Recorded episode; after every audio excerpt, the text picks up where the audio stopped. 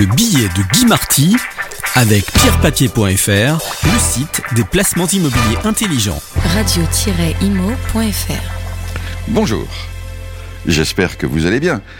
Quoique ce ne sont pas les bonnes nouvelles qui affluent en ce moment, au contraire. Nous avons eu les problèmes sanitaires avec les confinements et tout le reste, et nous mettions beaucoup d'espoir dans le monde d'après. Eh bien, le monde d'après, il semble vouloir être pire que le monde d'avant. Problèmes économiques, inflation, taux d'intérêt, et même des poches de pauvreté, y compris dans notre propre pays, problèmes politiques aussi, et géopolitiques, avec de nouveau le spectre des guerres, problèmes d'éducation, d'enseignement, et pour couronner le tout, environnement oblige, l'avenir de l'humanité serait compromis à horizon de quelques décennies. Et chaque jour nous amène son lot de nouvelles controverses ou de nouvelles catastrophes. Avec tout cela, comment peut-on rester positif, garder le moral, et surtout que dire à nos enfants, à nos jeunes, dont la vie commence tout juste? Eh bien, je vous propose de regarder les choses sous un angle différent. Imaginons un personnage qui serait mort en 1536 et qui reviendrait soudain ces jours-ci. Juste avant sa mort, quel spectacle avait-il sous les yeux?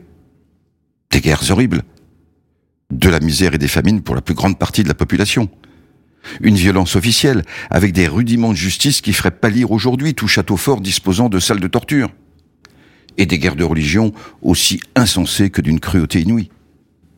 Notre personnage, qui avait autrefois écrit pour tenter d'introduire un peu plus d'ouverture d'esprit, d'humanisme, de tolérance, est mort désespéré devant tous les spectacles d'une société vraiment mal en point. Et le voici, qui arrive chez nous. Il se précipite sur Internet pour voir ce que nous disons, avec le recul de la période douloureuse qu'il a connue. Et que découvre-t-il? Que nous parlons de Renaissance. Plus exactement, pour lui, de la fin de la Renaissance et de l'aube des temps modernes. Car ce personnage, c'est Erasme, contemporain de Rabelais et ami de Paracelse.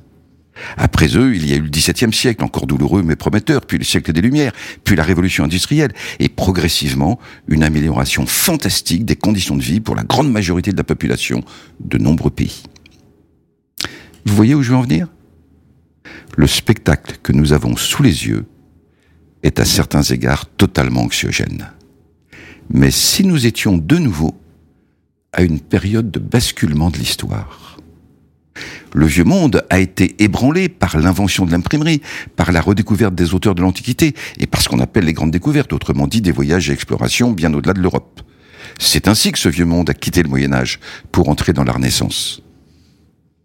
Or, ce qui vient de se passer est du même ordre ou même plus grand encore. En près d'un siècle, l'humanité est passée de 2 à 8 milliards d'êtres humains sur la Terre. Aller d'un bout à l'autre de la planète est devenu un jeu d'enfant. Les communications se sont établies partout et à chaque instant. Le digital a révolutionné les usages. Et l'on pourrait établir une liste très longue de toutes les premières fois dans l'histoire de l'humanité. Des médicaments contre la douleur, des logements dotés d'un confort unique dans l'histoire, l'allongement de la vie dans nos conditions de santé, des systèmes monétaires envahissant le quotidien comme jamais auparavant, etc., etc. Tout cela est d'un ordre de grandeur bien plus violent que ce qui s'est passé au moment de la Renaissance. De nouveau, nous basculons dans une période intermédiaire. Un moment où plus personne ne sait quelles sont les valeurs entre celles que nous avons perdues et celles sur lesquelles il n'y a pas encore d'accord général. Une période où l'avenir est caché par un épais brouillard. Alors oui, le spectacle que nous avons sous les yeux peut paraître anxiogène. Mais savez-vous ce qu'ont fait les Erasmes, les Paracels, les Rabelais au moment où il y avait toutes les raisons de désespérer Ils ont introduit l'humanisme, la foi en la personne humaine. Une confiance insensée et souvent trahie, mais qui finalement a donné une civilisation bien meilleure que celle qui précédait. Si l'on voulait aujourd'hui s'inspirer de ces brillants précurseurs, on changerait de pied, on cesserait de considérer que l'humanité est le problème, et on déciderait au contraire quelle est la solution, et on lui ferait confiance. Toujours est-il qu'il y a une logique dans la période actuelle, si l'on se réfère à la dernière grande renaissance. Ce n'est pas un monde qui meurt, c'est un monde en train de naître. Pas simple, pas facile. Mais ce que cela veut dire, c'est qu'il n'est pas du tout impossible que nos enfants, eux, connaissent finalement des jours bien meilleurs. Voilà, je vous l'avais dit, l'actualité, aussi trouble soit-elle, vue sous un angle différent. J'espère que cette façon de regarder vous a intéressé, ou au moins interpellé. Et je vous souhaite une très, très bonne journée. Le billet de Guy Marty avec pierrepapier.fr, le site des placements immobiliers intelligents. Radio-imo.fr